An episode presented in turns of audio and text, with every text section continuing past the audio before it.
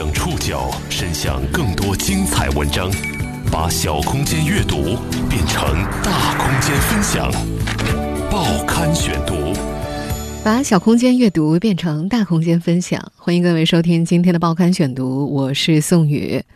今天为大家选读的文章节选自《中国青年报》。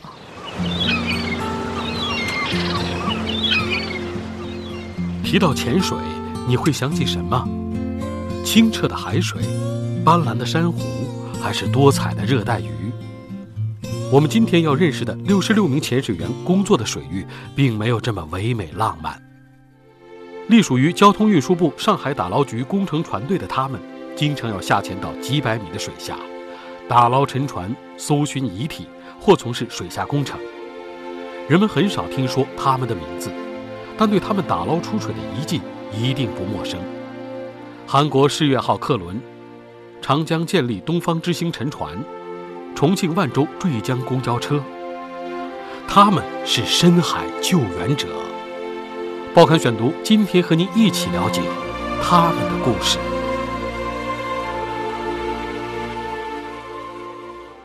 在不少人的印象里，潜水往往会和唯美以及梦幻联系在一块儿。每逢假期，各大著名潜点的照片就会成为朋友圈摄影大赛冠军的有力竞争者之一。色彩斑斓的珊瑚和热带鱼，人们在蓝色的海洋里自由舒展身体，阳光穿过水层，光线清晰可辨。但对于交通运输部上海打捞局工程船队的六十六名潜水员来说，即使他们中已经出过几百班水的潜水员，也很少目睹到这样的美景。人们旅游时的潜水都在经过充分开发的海域，最大的下潜深度也严格限制在四十米。而我们今天要为大家讲述的这支潜水队里的队员，则经常需要下潜到一百米、两百米甚至三百米深的水下。就算在能见度很高的白天，两百米以下的水域，阳光也难以抵达，水下只有无边的昏暗。实际上，潜水员的作息也并不依赖太阳。潮水才是他们追逐的对象，他们需要在涨潮和落潮间的短暂平潮期下水，这时水下的水流是最为平缓的，也最适合作业。从事工程潜水的他们也没有机会选择下水的地点，他们的工作地点有时在内河，有时在近海，也有时在远海。不管在哪片水域，只要条件允许，沉船的位置就是他们的潜点。虽然这些下潜点的水下深度各不相同，但有一点是共通的，那就是他们的能见度都接近于零。潜水队的副队长张伟平已经有超过二十年的潜水经验了，他曾经钻进黄河小浪底水底超过两米厚的稀泥浆里寻找沉船遇难者的遗体。他说，在下面他们就像瞎了一样，靠双手去摸。他记得头上的探照灯在浑浊的水体里反射出一片昏黄。回顾过往，这支成立于1951年的打捞队几乎见证了整部共和国的船难史和水下救援史，而近些年他们的打捞案例更是赫赫有名。从韩国的世越号客轮，再到长江建立东方之星沉船，再到最近在重庆万州坠江的公交车，都是由他们打捞上岸的。每一次潜水，队员们都可能会到达一个人类从未踏足的地方，即便他们比常人更熟悉水下环境，但每次面对未知的神秘的时候，他们也会产生一种混合着刺激和恐惧的体验。一位参与过2018年1月沉没的桑吉轮救援的潜水员对当时的印象就非常深刻。他记得，桑吉轮沉没之后，为了防止漏油污染海洋环境。他接到任务，要把水下沉船的燃油抽光。那片海域的水很清，下潜时能够从上面看到整条游轮的全貌。阳光照射下来，这条载重十六万吨、两百七十多米长的巨轮躺在深渊里，就像隔着一帘水幕缓缓地晃动着。太大了，看起来像个幽灵船似的，有点瘆人。更多的时候，潜水员在水底看到的。是锈迹斑斑的沉船，上面长满了海洋生物，提示着时间曾在这里流逝。变形的船舱里，脱落的木板、电线、桌子、椅子都漂浮在半空中，保持着灾难发生时的样子。时间又仿佛静止了一般。已经入行三十二年的潜水员王佩玉说：“它到底是场灾难吗？那个氛围是很悲凉的，能够感受得到。他记得每次触碰到沉船的时候，冰冷的金属都能给他带来一阵寒意。更冷的，还是以往。当潜水员从海底浮起，海面上像以往一样风平浪静，没人记得深海之下有一艘船。”躺在那里。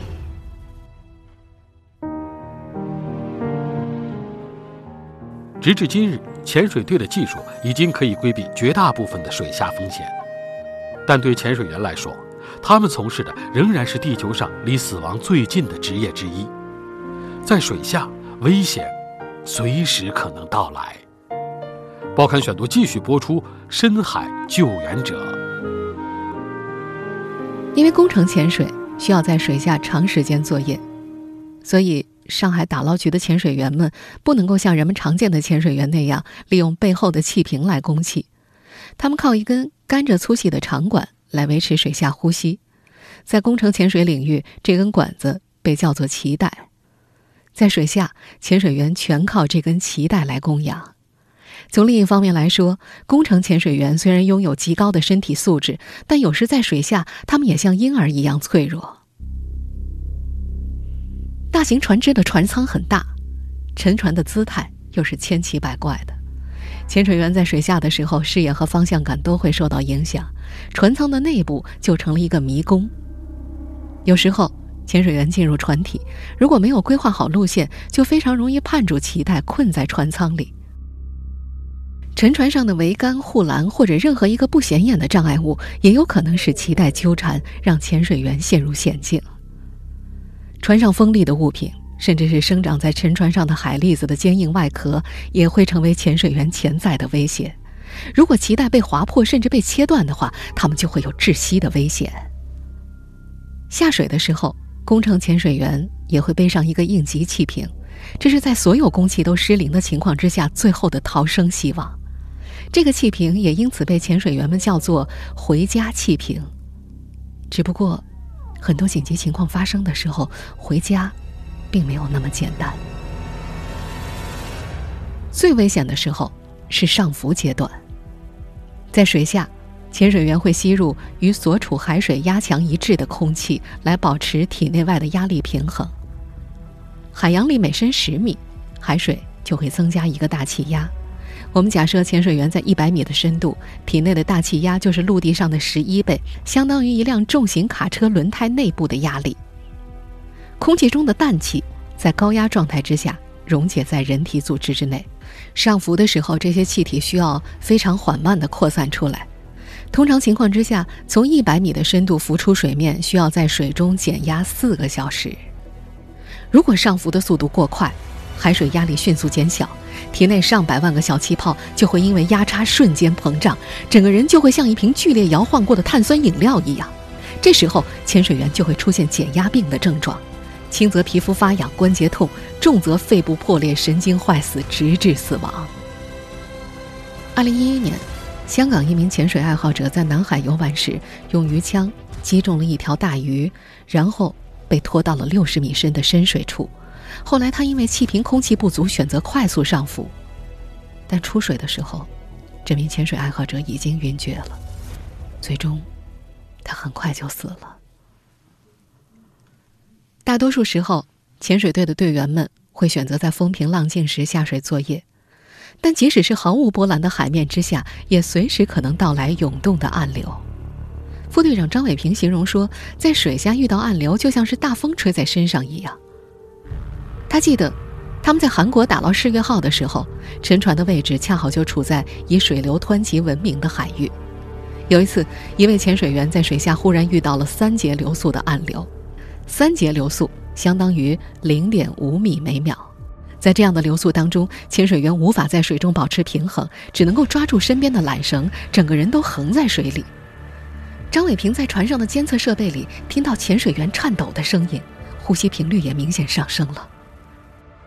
这是张伟平最害怕发生的情形。如果这个潜水员坚持不住松开手的话，马上就会被水流带着快速上浮。他很清楚这样的后果，潜水员可能会出现严重的减压病。第一个下水救援的潜水员刚刚尝试，就因为水流太快放弃了。第二个、第三个潜水员同样无法接近身处险境的队友。在监测仪里，海底船回的呼吸声越来越急促，船上的队员们也都紧盯着仪器，没有一个人发出声响。他们清楚，在水下，与慌乱同行的，往往是厄运。所有人都在等待着这个潜水员的最终命运。好在，水下的暗流忽然减弱，队友最终获救了。很快，这件事就成了队员间打发时间、互相吹牛皮的谈资。在潜水队拥有这样的经历，更像是一种荣耀。当然，队友们也有不愿意提起的往事。很早之前，潜水队就曾经出现过潜水员的脐带被水下锋利物品切断过的事故。那个潜水员被水流冲走，而且他携带的回家气瓶不够正常的减压时间使用。他再也没能回家。除了无处不在的危险，潜水队员们更难以承受的是灾难和死亡带来的情感冲击。但无论有多么不适，他们也会尽力把死者体面的带出水，这是他们水下作业的铁律之一。报刊选读继续播出《深海救援者》。在打捞局潜水队，潜水员的水下作业会有一个明显的优先级。首先要确定沉没物的位置、形态，然后清理比较明显的障碍物，保证潜水员自身的安全，一直是这一行的第一条铁律。第二步是寻找幸存者或者遇害者的遗体，哪怕船舱里塞满了黄金，也要先放在一边。因为任何打捞起吊的动作都有可能会伤害到幸存者，或者对遗体造成二次伤害。对潜水员们来说，这一步是他们最不愿意面对的过程，因为不仅难以克服自己对水中尸体的恐惧，更难以承受的是灾难和死亡带来的情感冲击。请过来。我们现在听到的这个声音片段。出自2015年，东方之星沉船打捞现场哀悼仪式。在那年打捞长江建立东方之星沉船时，一名打捞局的潜水员负责捆绑起吊钢缆。他在游过船舱窗户的时候，隐约看到内部的惨状。多年后，再回忆起那一幕，这个身材魁梧的中年男人手指夹着香烟，全是老人和孩子。说到这儿，他陷入了沉默。我们可以看到出事的公交车正在被吊车缓缓的拉出水面。而四个月前，在打捞重庆万州坠江公交车的时候，一位潜水员从水中抱出了一个三岁小孩的遗体，孩子身上还穿着鲜红的衣服。捞上船之后，工作人员都沉默了。副队长张伟平看到这名潜水员在闭着眼睛流眼泪。他没有过去安慰什么，也没有人去打破那个沉默。在水下，很多遗体都会沾上污泥。潜水队有个不知道从什么时候开始的传统，就是找到遗体之后，潜水员会在水下为死者做一些简单的清理，然后对他们说一句：“我带你回家。”让死者体面的出水，是对他们的尊重。张伟平觉得。也是给岸边等待的家属一个交代。他说：“他们知道水下有多冷多黑，不能人死了还留在那种地方。”队员们在韩国打捞“世越号”的几年里，每逢清明、中秋，就会有遇难者家属开着船过来。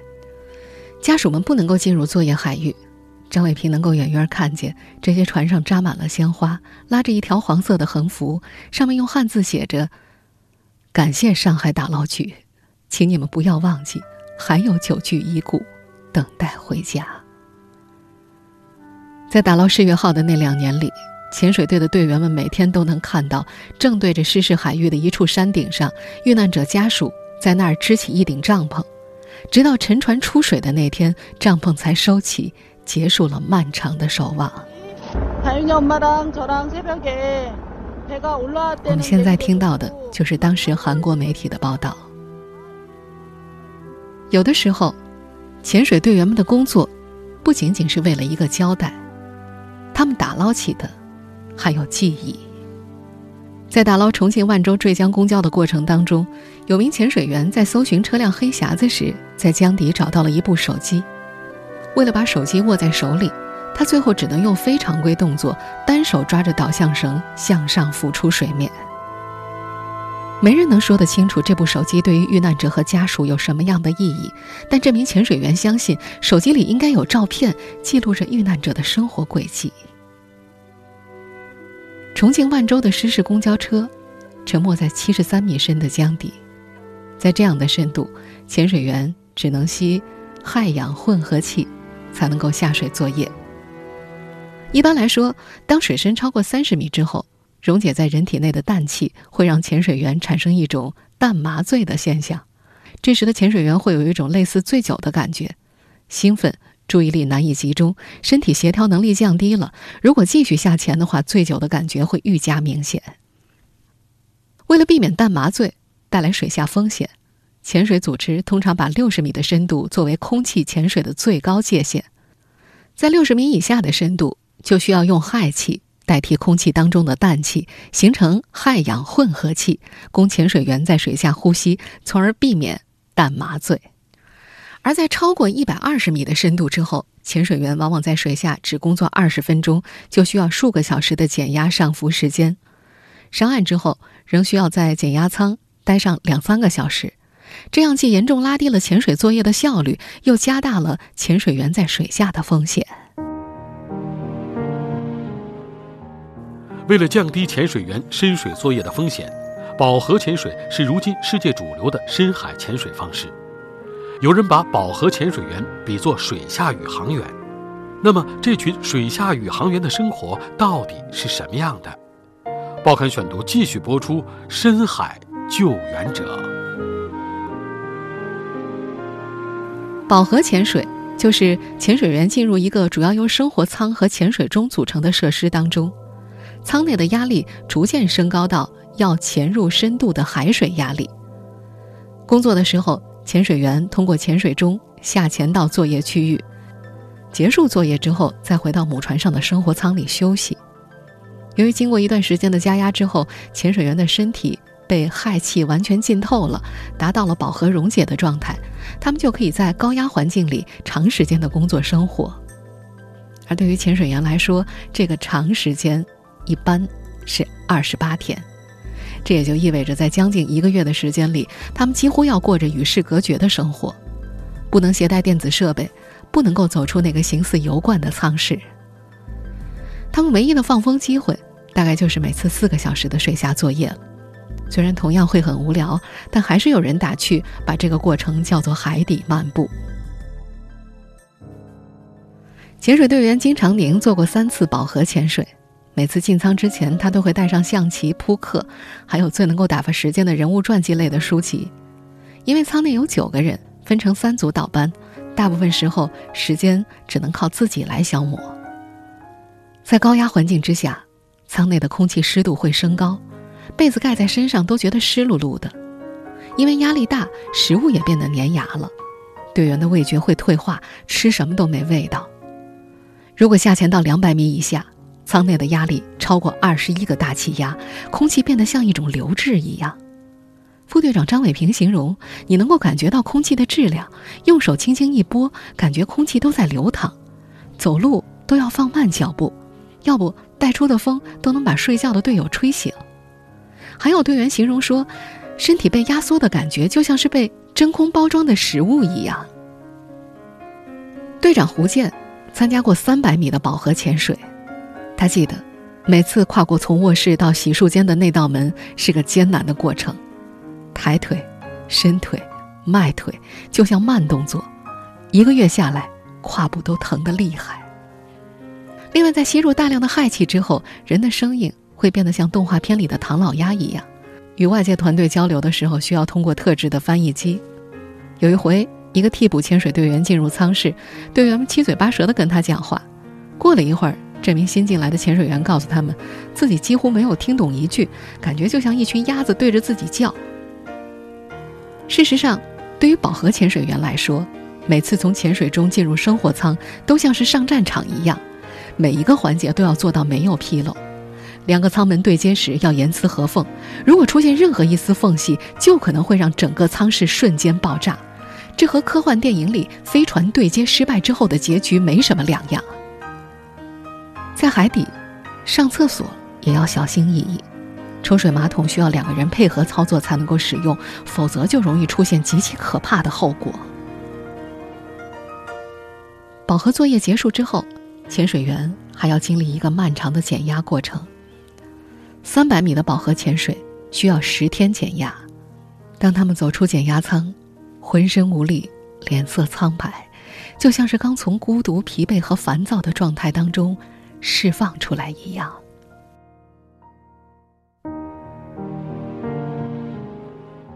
几十年来，这支潜水队里来了很多人，也走了很多人。每个进入潜水队的人都有各自的原因。但留下来的人几乎都有相同的理由。报刊选读继续播出《深海救援者》。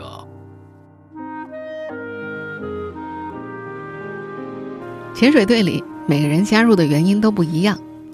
有位老潜水在小时候整个夏天都泡在水里，他还记得自己一个猛子扎到河底摸河蚌的感觉。后来。他就跟着村里人干起了打捞，一路从家门口的那条大河捞到了长江。现在他说自己这辈子都离不开水了，隔一段时间不下水就浑身难受。打捞局今年招聘的新学员里，有一位跟着潜水队在甲板上干了十年的水手，他在三十二岁的年龄放弃了水手长的职位和收入，顶着家人的压力报名参加了潜水队，决定一切从头开始。他说，在海上十年了，就想看看水下是什么样子，觉得潜水员很帅很牛，自己也想要拥有那份荣耀。有个曾经玩旅游潜水的新学员加入潜水队，是想要去更深的地方探索更多的未知。而离开的人，大多是因为没法适应这份工作的状态和节奏。队里的潜水员，每年至少有两百天在海上或者水下，繁忙的时候。这个数字会超过三百天。长期远离陆地上的生活，潜水员金长宁已经觉得自己越来越跟不上同龄人的节奏了。每次休假在家，身边人谈论的都是加薪升职以及错综复杂的人际关系，这让他感到厌烦。他说：“只要戴上潜水头盔，水面逐渐没过头顶，世界瞬间就变得清静了，只剩下自己的呼吸和耳机里传出的滋滋电流声。”再也不用想外界那些鸡毛蒜皮的杂事。在潜水队的仓库里，整齐码放着几个应急设备箱，里面有全套的救援设备，可以随时运抵灾难现场。每一回看到水上发生灾难的新闻，这支潜水队的队员们就会做好准备，他们清楚自己又要出发了。管理仓库的师傅在基地已经工作几十年了，他迎来送走了一批又一批的潜水员。他说：“这支不足百人的队伍就是国宝，只是太少人听说过他们了。”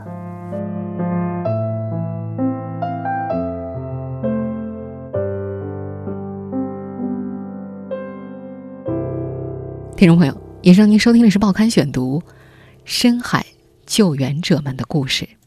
我是宋宇，感谢各位的收听。今天节目内容节选自《中国青年报》。收听节目复播，您可以关注《报刊选读》的公众微信号“宋宇的报刊选读”，或者登录在南京网易云音乐。我们下期节目时间再见。再激烈，情感的再激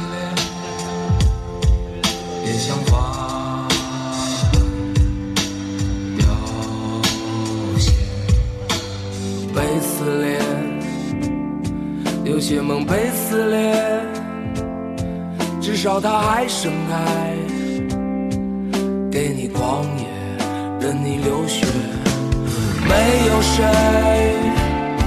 能带你体会你自己体会没人知道你拥有的宝贝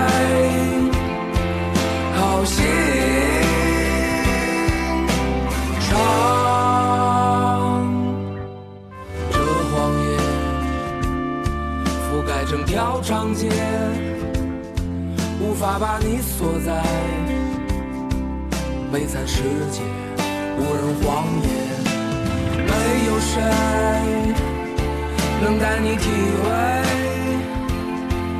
你自己